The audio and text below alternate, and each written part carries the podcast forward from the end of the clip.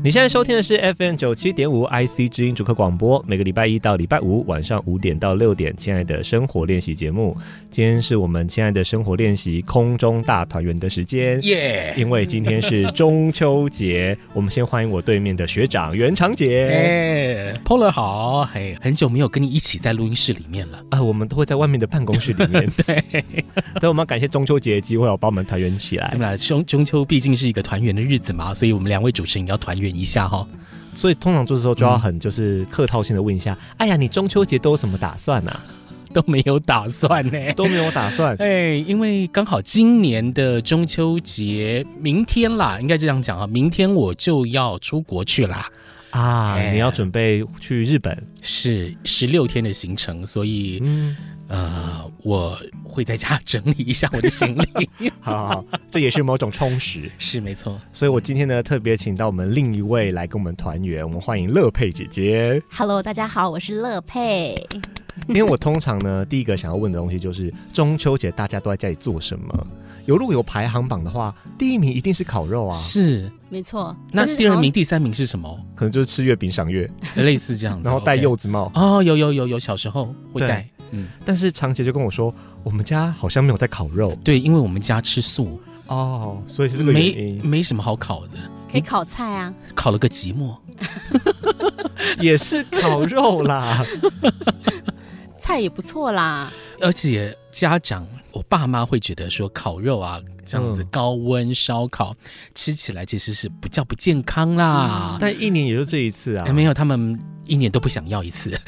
哎、欸，其实中秋节烤肉这件事情，算是在中间某个时刻发生的，它并不是我们民间习俗。对呀、啊，对、啊，是啊，是啊。对，它不知道是从哪一次，可能某个广告商，嗯，或是某个事件之后，大家变成中秋节一定要烤肉了。嗯，大概是一九九零年代、呃。你是说一家烤肉万家香那个吗？之类的，那时候开始。嗯嗯嗯、那乐佩姐姐，你们家烤肉吗？我们家烤肉、欸，哎。我们以前小时候的烤肉啊，是在那种就是屋檐下，有没有？有，因为我是高雄人，对，然后就一整排，一整排这样子，然后大家要拼场面。有，你说到小时候，啊、我小时候被我妈叫去巷口买一个烤肉酱，然后呢，结果我走去的路上呢，就一家一家的就哎。小佩来来吃，然后就第一家吃鸡翅，第第二家吃豆干，第三家回到家你也饱了是吗？没错，回到家就还是你忘记买买酱买烤肉酱了？有啦，我有买回去啊，啊不过就是花了大概十几二十分钟，回去就被骂了。妈妈想说这个孩子去外面干嘛了？哎，没错没错。不过我觉得我要工商提醒一下大家哦，就是烤肉这件事情呢，如果你是在台北市，或是你在任何县市，你要查一下规则。对，并不是所有地方都可以烤肉。如果你今年想要烤肉的话，嗯，没错，查一下。你现在可能在烤肉哈，赶快查一下有没有危险。哎，你可能要躲警察，会为你有点担心呐。上上那个县市政府的网站查一下哪些地区可以。嗯，那通常乐佩姐在哪里烤肉？在自己家里啊，自己家最安全的。对，在自家的阳台。那也因为近年近年来就是我们家开始用的卡式炉，所以就可以在室内烤。用一个韩式烤盘哦，听起来直接开始饿了。韩式烤盘是一个黄铜的，对不对？铜的，哎、欸，不一定，也有很多种材质、嗯，然后会有个凸，像小山丘一样。哎、欸，我的不是、欸，哎，我的是凹的，那、哦、是凹的，它是还是你弄反面呐、啊？没有没有，它方便，不可能、啊，有有反过来用的吗？我就有点担心乐佩姐姐家里啊，因为我去韩式餐厅吃饭啊，嗯、他们通常都是凸的。然后你在上面烤肉，汤汁会流下来，对，你就可以用那个汤汁的地方煮菜。哦，我的不是，我的是干烤的那一种。哦，不一样。然后中间比较矮，是因为它要低油。嗯嗯，对。那用这种韩式烤盘的好处呢，就是它比较没什么油烟，然后再来就是你你不需要烧烧炭，就不叫不会有那个炭的那个灰出来。因为你用卡式炉了。对，不会把家里面弄得脏兮兮的。可是生火某程度来说是烤肉时候的乐趣啊。对，但是生火现在呃，你在家里面生火有点危险。如果你在室内就没办法。对，以前哈规定比较松散的时候，我们是整间大学，哎，就是迎新啊或什么的，一定会办烤肉，系上或是社团大学生一定会办。哎，那已经是 long long ago 的事情了。对，那时候规定也比较可以嘛哈。你这时候呢不赶快跟上一拖，会显得你很逊。是，你就是边缘人呐。对，那时候都在合体啦。嗯，现在正大也会在合体啦。我现在我知道，现在部分的呃，例如说台北市，可能要查一下，部分合体也是可以。你要上网查一下，对，还是可以在合体边烤肉的。对，然后那时候呢，生火就成为一个很重要的仪式哦。通常就是学长啊展现自己很会生火的时候了。嗯，对，但是也会有时候有落差的落时对呀，对呀，没对，也错。不是火升不可不起来能。后来就拿那个出来喷呐、啊，喷枪出来喷。哎，哦，那是很后期的。嗯我们以前小时候都是没有用火火种，对啊种，对啊对，然后用那个扇子在那边一直扇，一直扇。嗯 但如果你是在合体烤的话，我要提醒大家，记得把垃圾都带走。对，嗯对对对要，落实环保，有一个很 old school 的标语哦，别让嫦娥笑我们脏。这个超级 old school，对不对？天哪！你们有听过吧？有有有有有有有小时候有，小时候都是听从小听到大。嗯没错那个时候呢，后面还有说什么嫦娥早就已经笑死了，啊？为什么呢？就是有人就是在后面在揶揄这件事情就是因为我们脏，我们早就已经对我们不要让他笑我们脏，来不及了。嗯他已经笑翻了。对，所以现在开始，现在开始哦，我们就诶、嗯嗯记得要整整理干净哈。对，没错，嗯，嫦娥这件事情，你们小时候有听过任何中秋节的故事吗？有啊，嫦娥奔月啊，第一个一定是嫦娥奔月啊。，对我小时候是一直很好奇那一只兔子哪里来的，嗯。有一只会捣药的兔子，对是，我记得我有去查啦，但是你知道各方说法太多，但一个最基本的说法就是，那就是呃玉皇大帝或是某个神明觉得嫦娥太可怜、太寂寞了，就派下一个派一只兔子对兔子神嗯。就派他的一个那为什么不是派猫呢？对呀，猫这么可可爱爱，我不认为还可以吸猫。哇，不认为猫会乖乖倒药对不起，我觉得猫猫不用乖乖捣药，猫就是它就躺在那边，让你吸让你撸它，对对对对对没有捣药是个希望，他还希望自己可以不用不用，我吸猫就可以 有希望了，好吗？他希望自己倒药可以找到解药回来地球，他这个希望在。原来如此，嗯，那我我觉得玉皇大帝如果派一只猫过去，他就不会想回来地球啦。没错，它就乖乖待在月球了，这样也很好啊，好，我们欢迎就是有另外一个人生啊。嗯，我们欢迎捐一只猫到月亮上，动保团体不排除提告哎。好，再来另外一件事情就是，除了嫦娥奔月，还有另外一个就是吴刚伐桂。哦嗯，对。吴刚伐桂的故事也是一个警示预言呢。其实我小时候以为那个伐桂是啊你说跪在地跪在上，地上的哦，那就更警示了。呃，所以是呃，其实是法桂树嘛。对，嗯伐桂树对那个桂树会一直长出来长，回原样。对，他的目标是要把它砍断哦，是哦但永远砍不断。那那个警示是呃，他好像本来是想要修仙，哦，或有其他的任务在，他就是一个很没有耐心的人。然后最后那个他的师傅或那个老神仙就受不了，就说：“那你现在给我去砍桂树，你真的砍断了，你就可以成仙或可以怎么样好严酷的惩罚啊，真的。是训练他的耐心吗？？”后来就变成一个惩罚了，因为他如果永远砍不断的话，嗯，哦，我的天哪！他就是永远砍不断呐、所以才一直在月亮上面。对，你看这个处罚多严厉啊！他现在如果是这样的话，应该会被人本基金会告到爆吧？真的不行。我觉得还有植物协会，哎，现在我们大家都要护树啊，怎么可以一直砍它？但是砍不断啊，啊，也是，那我们就把这个树移民下来，就移植下来哦。我们现在非常需要这个，我现在碳的议题非常严重，扯太远了。还有另外一个误会哈，我小时候呢都会以为嫦娥跟吴刚他们是一家人 你就是一对吗？之类的，就他们应该是好朋友。小朋友小时候可能不会把一对说出来。哦，吴刚不是呃，算了，怎么了？吴刚怎么了吗没没？事，好，好好我没有嫦娥啦嗯，嫦娥确定她的先生，她有丈夫啊，对后羿啊，是后羿啊，是啊对啊，一个太阳，一个月亮啊。嗯，凄美的爱情故事。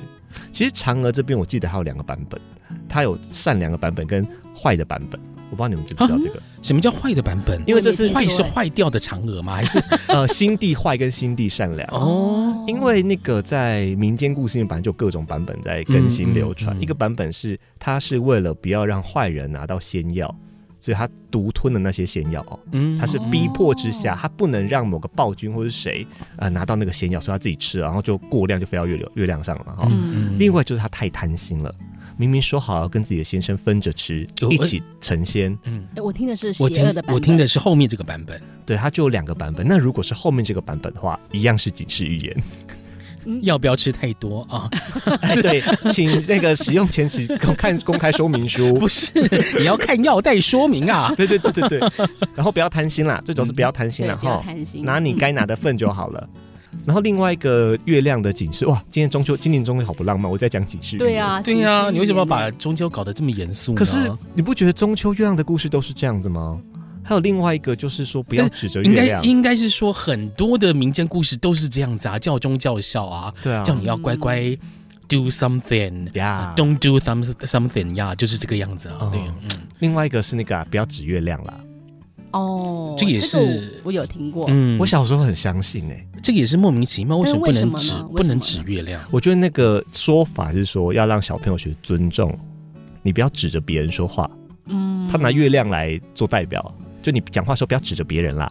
那你就明讲，不要指着别人就好啊。他需要包装成一个故事嘛？但是这个故事跟不要指着别人还是有点距离啊。你如果要。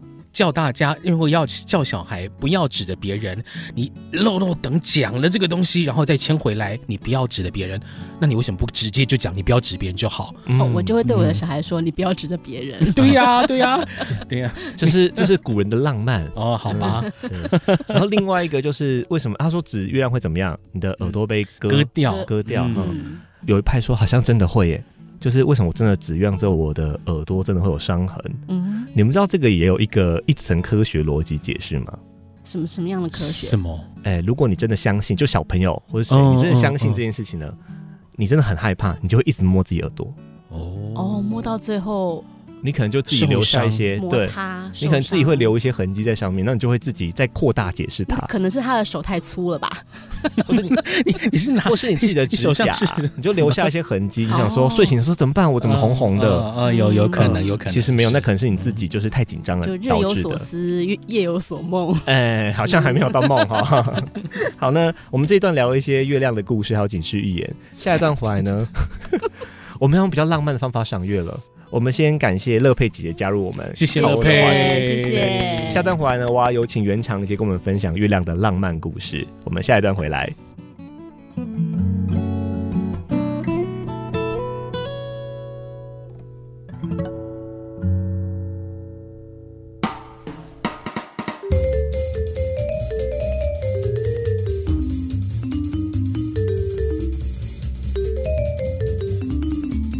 你现在收听的是 FM 九七点五 IC 之音主客广播，每个礼拜一到礼拜五晚上五点到六点，亲爱的生活练习。今天是中秋节，所以我 Paula 跟我们的另外一位主持人袁长杰，我们在空中团圆了。嗯，对于这个中秋节，我们 IC 之音做了一个小单元，做一个特别的企划，嗯，叫做和月亮的一百个邂逅。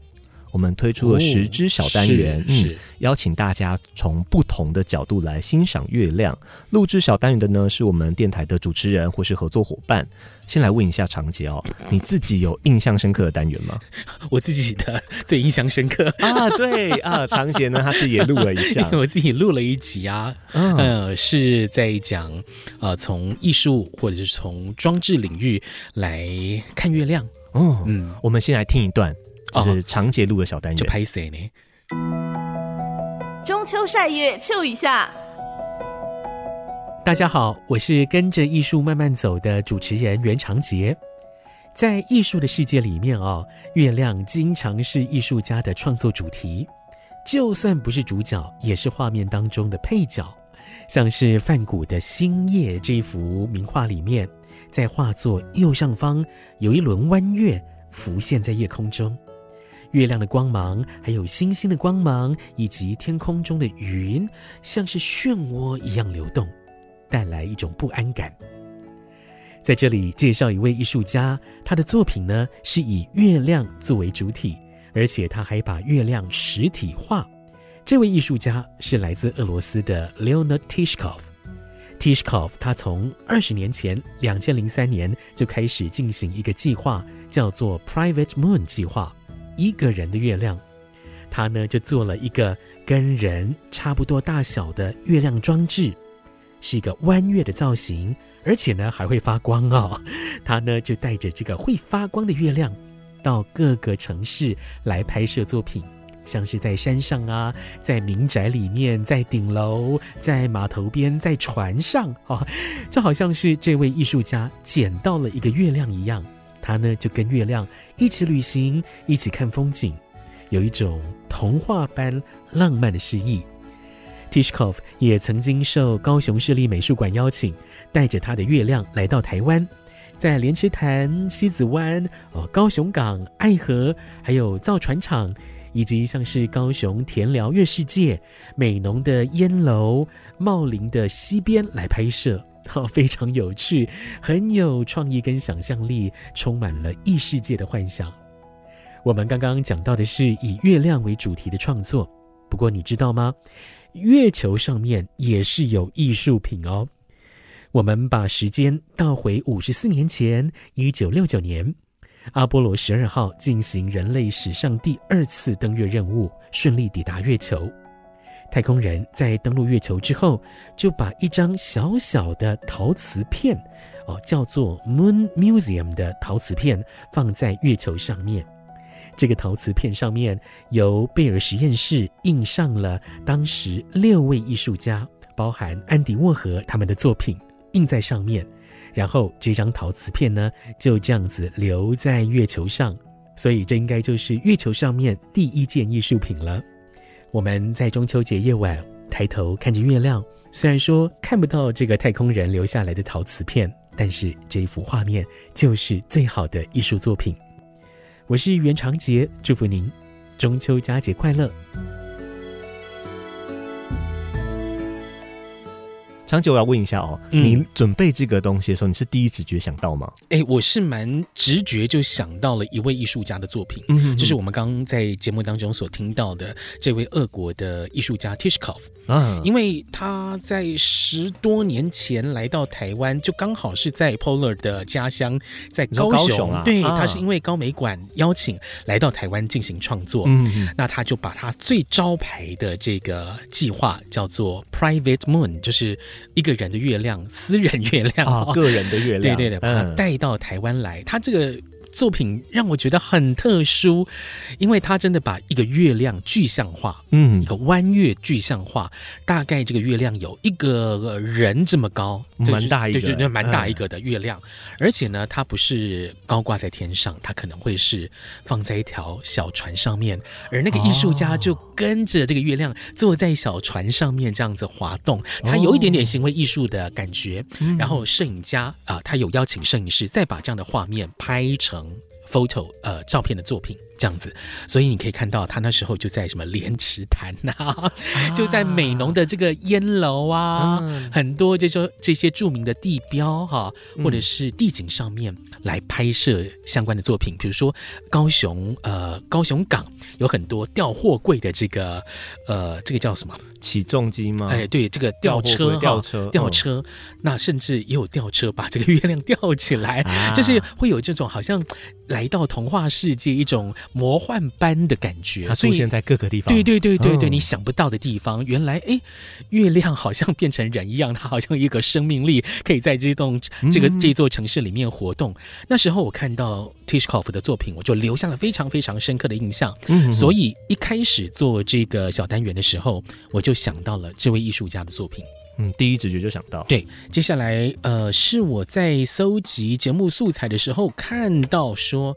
诶，一九六九年那时候，呃，美国太空人在登月的时候，对。曾经把一个非常非常微小的作品，在一个陶瓷片上面、晶片上面的一个作品啊，把它带到月球上面去。对啊，一个陶瓷晶片啊，对，非常小，哦，非常小的一个。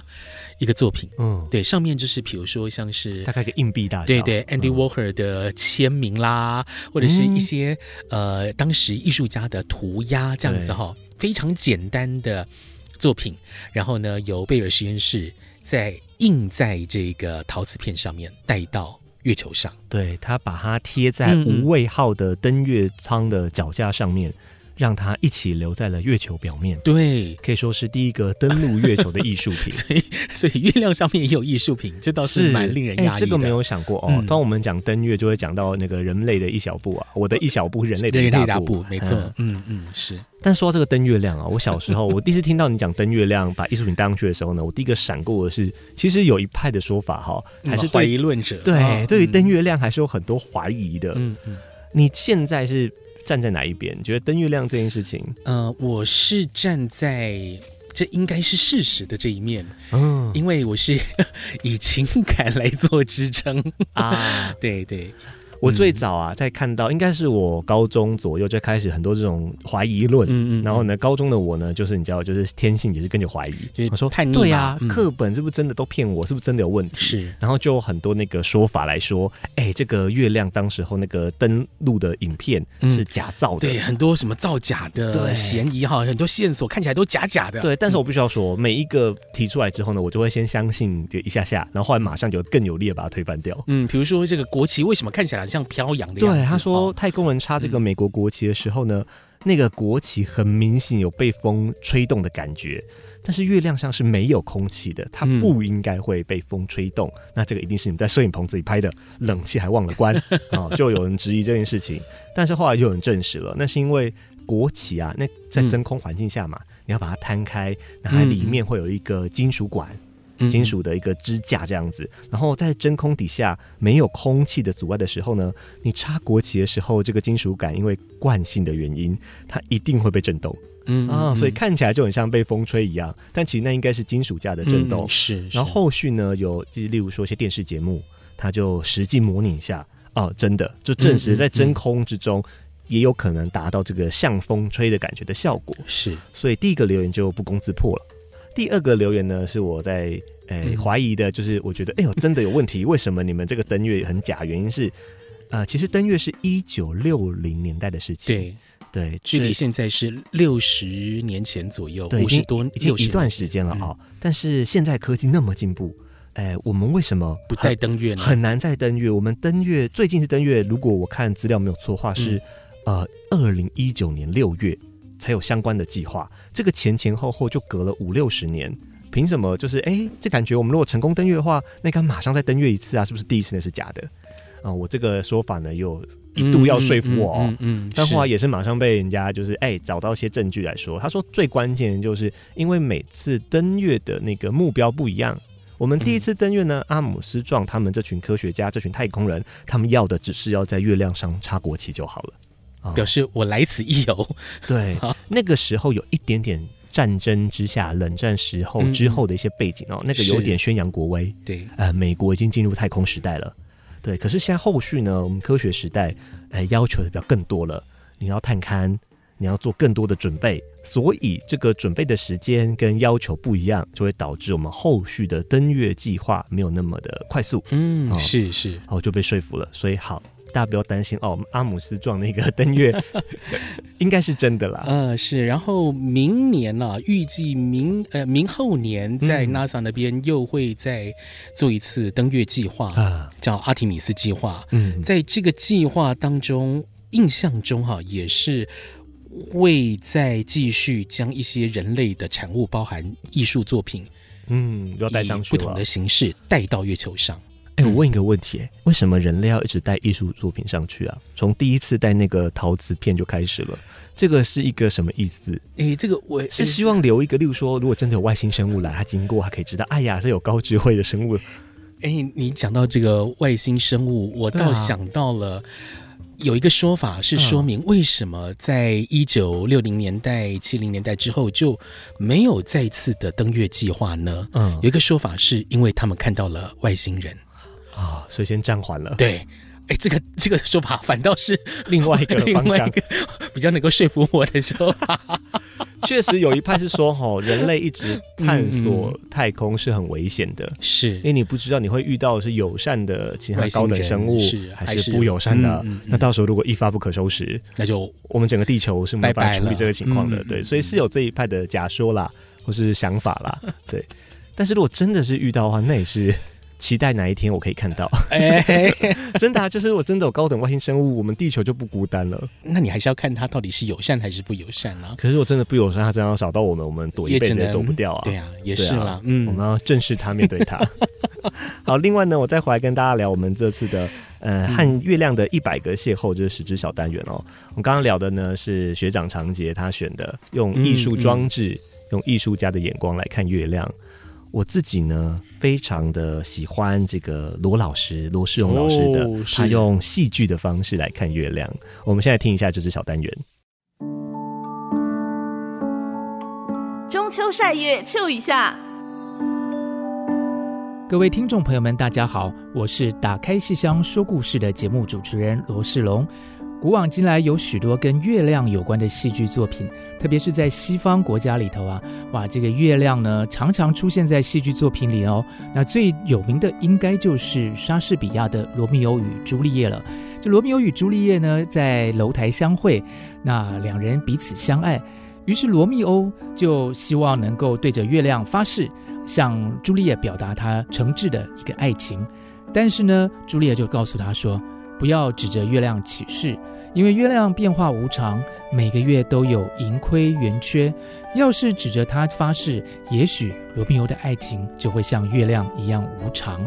那最后呢，罗密欧就只好问朱丽叶：‘那我到底要指着什么东西来发誓呢？’”朱丽叶怎么回答他呢？请大家去看一看莎士比亚的《罗密欧与朱丽叶》，就会知道答案了。那么在比较现代的剧本里头，其实也有最有名的之一呢，就是田纳西·威廉斯的《玻璃动物园》了。田纳西·威廉斯曾经写过一个大家非常熟悉的剧本，叫做《欲望街车》。《玻璃动物园》里头呢，写的是一个哥哥对妹妹的疼爱。这个妹妹因为身体不方便。在这个剧情里面，跟哥哥的朋友有一些向往的情愫，可是最后好像就被欺骗了。那么哥哥呢，最后就回想起这件事情，看着月亮，希望可以把月亮当成一个理想的指标，跟着妹妹一同往月亮飞扬而去。所以在这个剧本里头呢，月亮呢是代表着一个人生的理想、美好的一个情感寄托。那其实，在这些写实的剧本以外哦，啊，有一个大家也非常耳熟能详的剧本，叫做。等待果陀，其实等待果陀里面也有哦。两个流浪汉盘算着时间，打发着时间，度过无聊的每一分每一秒的时候，诶，在这剧情中间，突然观众会看到月亮好像上升了，又下去了，所以时间过得非常快。但是呢，对于这两个流浪汉来讲，每一分每一秒好像都是这么的无聊，人生的每一刻都好像是如此的不知道该干什么，只能去打发它。那这是不是有时候会让人觉得好像？联想到我们现实生活里头，诶，我们从出生以后，诶，其实也就是在消磨着每一分每一秒呢。但这个剧本当然也不是这么悲观了哦。其实呢，就是因为人生可能是荒谬的，可能是无常的，所以我们把握好每一个当下，就是最真实的永恒。不知道听众朋友您觉得呢？其实西方国家的戏剧里头还有很多很多是关于月亮的。只要您常常收听我们的节目，常常阅读呃剧本，或是到戏院里看戏，一定可以有很多不同的想法的。非常感谢您跟我们一起共度美好的中秋节。我是罗世龙，希望跟您一起在中秋节咏叹外国的月亮。不知道您觉得外国的月亮是不是真的比较圆呢？那也不一定哦。谢谢您，祝福大家中秋节愉快。刚我们听到的呢是罗世龙老师分享的《中秋晒月秋一下》好，他选择的是莎士比亚的《罗密欧与朱丽叶》。嗯，我其实，在老师分享之前，我没有想到《罗密欧与朱丽叶》里面有月亮啊。我想到都是他们两个，你知道生离死别、欢喜冤家、世仇之间的那个悲惨爱情。嗯嗯嗯我没有想到，哎呀，罗密欧有一段呢，他是对着月亮起誓发誓啊，然后立刻被朱丽叶制止了，因为以朱丽叶说法，他说月亮有阴晴圆缺，一点都不可靠，所以请你不要用月亮发誓。是这一点让我有点冲击啊，因为在华人世界里面呢，月亮在大众文化里面是一个很值得拿来发誓的，像是月亮代表我的心。啊，母亲像月亮一样，月亮在我们华人世界的非常正面的氛围。我想到，哎呦，真的呢，月亮的这个阴晴圆缺，这个朱丽叶或是莎士比亚是有说服我的。嗯嗯，嗯，月亮代表我的心啊，可能是渣男的心哦。阴晴圆缺，爱不爱你都不一定。是，那比如说像是罗老师在这一次的单元里面也讲到了等待果陀当中的这个月亮的象征是时间的流动啊，这个。这一点真的是让人有很深刻的感受。我们的呃许多的中国的诗人也都拿这一点来大做文章。对，阴晴圆缺，时间的流动，嗯、白驹过隙，然后可能景物或人事就悄悄的改变了。嗯、月亮在很多我们唐朝诗人里面，那也代表思念。嗯，或是孤单，哦，举头望明月，低头就思故乡了，或是举杯明月，有没有对应成三人？哦，那个孤单或思念的意象，在我们华人的文化里面也是根深蒂固的。嗯、所以，我们这边就看到两派不同的艺术家，嗯，不同的大文豪，他们对月亮有不同的想法。在下一段回来呢，换我了哈。我们刚刚听了哎长杰的版本，还有罗老师的版本。下一段我要从电影的方式来跟你聊聊月亮代表哪些意涵。电影，对，嗯，好，我们稍后回来。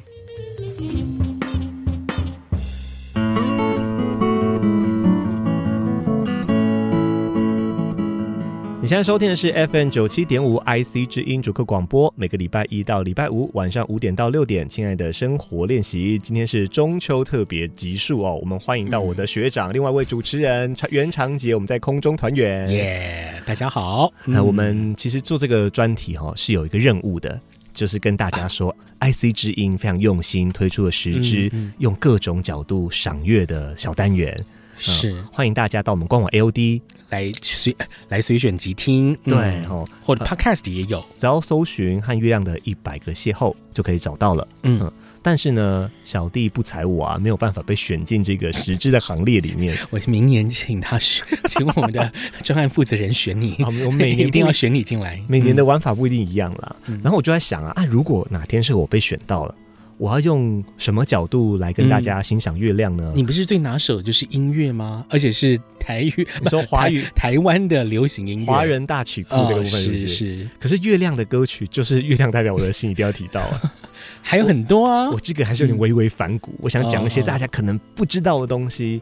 哦，我想到的是电影。呃，曾经我还在娱乐新工作的时候呢，有一部电影的记者会的宣传，我参与。这部电影呢，主演是刘以豪和宋云桦。那其实也不算很久的电影啊，二零一七年上映的，蛮近期的，六年前的。嗯，这个电影的名称呢叫做《带我去月球》。哎，这不就是张雨生的歌曲取名吗？所以某程度来说呢，它也是跟音乐相关。OK，你直觉非常敏锐。这支电影呢，它就是跟张雨生有点关系。哦，对，它的故事呢是一个高中校园故事。嗯呃，刘以豪、宋云桦他们是一个六个人的小团体，嗯、都非常喜欢张雨生的歌，嗯、他们就组了一个乐团哦，叫做月球帮。月球帮，对，叫月球帮，嗯、因为他们非常喜欢张雨生，嗯、所以六个人就玩 band 这样。对，哦、然后宋云桦的这个角色呢，她是主唱，嗯，非常有才华的一个女生哈。对，然后吉他手刘以豪，男主角，哎，一直在身边默默的陪着他追梦。嗯嗯嗯，嗯这个故事呢，它发生那个年代，很多有趣的代表性的东西会跑出来哦。那时候呢，有一个选秀是日本的最红唱片经纪人小室哲哉。啊、天哪，啊、你把我拉回到我高中的时候哎，哎，这是这个电影我觉得有趣的地方，他不、嗯、会把你拉回去那个年代、哦。你看有张雨生，然后还有小室哲哉，嗯、他就顺利的选秀上了，因为他非常有天分，他就去日本追梦了。但是后来男主角就发现呢、啊，其实宋芸樺女主角在日本过得很不快乐，发展很不顺。她还甚至晚上要到风俗店打工，才有办法在日本存活。天哪！嗯，而且因为这样太过辛苦了，还不回台湾。对，因为他对他的梦想很坚持啊。最终的结果是，这个女主角她在三十八岁的时候，她就英年早逝。后来就办了葬礼嘛，回台湾办葬礼。嗯嗯嗯嗯男主角呢，就非常的愤慨哦，嗯、他觉得当初是不是他没有制止他做这件事情，导致这个他暗恋的女生，他的主唱、嗯、最后英年早逝这样子。有趣的事情就发生了啊！嗯、一个电影里面的经典的一个桥段叫做穿越。OK，回到过去，啊、对，这个男主角他就穿越回去了女主角所在的年代。是什么触动他穿越了？他选择的元素非常有趣啊，他选玉兰花。他是闻到了玉兰花的味道。天哪！对，他是遇到了一个卖玉兰花的神秘伯伯。嗯，他给他三朵玉兰花，他闻了花香之后，砰，晕眩倒地。一醒来就回到一九九七年了，这这是迷药吧？这个不是用伍佰的歌曲回到过去哦，是用别的方法。OK，好，对哦，所以他闻到了玉兰花香，就回到了过去，而且是回到了他们刚毕业的时候，是不是？就是准备要毕业的时候，哦哦就是女主角准备要追梦去参加选秀的时候。这个有趣的地方在于，通常我们回到过去是希望、要完成一些事情，让你完成梦想什么，嗯嗯但他反过来玩。我回到过去，我是要制止你。这个梦想不伟大，不可以。是，所以他做了很多破坏的行动，对，拖累他，或是劝他说：“嗯嗯，汤汤，你不要参加这个选秀哦。嗯，但是女主角就会觉得说：“哎，你那时候不是一直很支持我的吗？对啊，怎么变另外一个怎人怎？么会突然这个样子呢？”嗯嗯，嗯，所以这个地方他其实讨论一个议题哦。当已经有人告诉你，你未来绝对不会成功，你还要坚持下去吗，你吗？还愿意坚持下去吗？这是这个电影第一个要讨论的议题。那刘以豪也没有告诉他我是从未来回来的，因为这是这个理由对，听起来太瞎了嘛通常是不会被、嗯、不会被这样相信的。嗯、后来衍生到另外一件事情，就是他除了想要拯救女主角之外呢，他还想到，哎呀，现在张雨生还在世哦，我想要警告张雨生，哦、他在某一天十月的晚上会出车祸。请他要小心、啊，什么之类的，不要开车等等的。他有一幕也有拍下这个，他在看张雨生的演唱会的时候，想要闯进后台，告诉他这个情报，这样。呃、哦哦，所以他们还真的找了一位演员来扮演张雨生，是吗？啊，这个是我觉得这个电影的一个大亮点哦。嗯，因为他要致敬很多张雨生的歌曲，对啊。然后其中有一个名场面是他们一群人去看了张雨生的演唱会。这张雨生呢是找一位真人演员来演。嗯啊，这一位演的呢是日本演员哦，叫日金江雨人。当初我在看这个电影的时候呢，我其实不知道那个演员是哪里来的，嗯，但我看到我有吓到，是真的很像哎，他有还原那个张雨生他在舞台上唱歌的样子，他那个招牌的发色，是是，他的黑框眼镜，嗯。啊，他唱歌的肢体，然后声音可能当然是配的嘛，哦，嗯嗯，对，但是就觉得哇，他真的把张雨生。怎么找回来的这样子？但后来去查了啊，他不只是这个演员有下功夫哦，是他有花了上百个小时观看张雨生的表演画面，去模仿他的细微动作，嗯、然后他们也找到了一些电脑特效来帮忙。这个制作团队呢，就找了特效化妆师，呃，拿下金钟奖的严正兴来担任这个视觉特效细节的制作。嗯。哦，他先要收集很多照片和影片哦，嗯嗯，这有点要大数据嘛，嗯、我要先把张雨生本来的样子拼凑起来，嗯、大家在看到这个三 D 模型的时候，加上演员的表演辅助，嗯嗯，张雨生才会栩栩如生的出现在大家面前。是哇，真的是还蛮用心的。所以这一部片感觉起来卖的是梦想、爱情跟怀旧，怀旧。对对，嗯。呃，最后呢，我们我不知道大家会不会想去找来看啊，嗯，但我就是不要还是不要爆雷了，不要爆太多雷。哦、但是我可以跟大家说，他最后的结局是男主角当时要回到二零一七年，嗯，就回到他所处的年代。但那时候女主角发生什么事情呢？我想就让大家看电影吧。好，对，我 我想再举手发问一个问题，嗯、那是什么触发他回到现在？呃，玉兰花用完了哦。玉兰花不是有三朵吗？它会慢慢枯萎，哦、所以其实男主角在过去是有点紧张的。他其实知道他在那个时代里面，他可以待多久。嗯嗯他会看到他挂着的玉兰花一朵一朵慢慢黑掉，嗯嗯，嗯所以他，所以他有时候是有点紧张的，就是整伴舞只剩一朵玉兰花的时间了，但我好像还没打消女主角想到日本追梦的念头，我也还没告诉张雨生他会出车祸，嗯、对，是，所以是用玉兰花。以上呢，就是我用电影跟张雨生的音乐哦，跟大家分享看月亮的方式。嗯、我我我会强力的要求我们的。中秋节专案负责人一定要听今天这一集节目，请我下次去分享是是？明年你就会被选进来要分享了。在这个月亮的逻辑呢，它代表是梦想，一个离我很远但我很想追求的目标，在这个故事里面是这样子的象征。嗯、那我觉得这个就蛮符合高中生或是大学生他们心里的一个期待哦。哎，那时候还有一个 icon，有一个 idol 是张雨生，又唱了一首歌《带我去月球》。嗯、对，所以这个连接起来的元素呢，能不能够成功的不为一切代价，不为一切未来的预言，嗯、我还是要去月球，我还是要去闯闯看，就是这个月亮给我的启示。最后呢，不免俗的，我们跟大家讲中秋的吉祥话。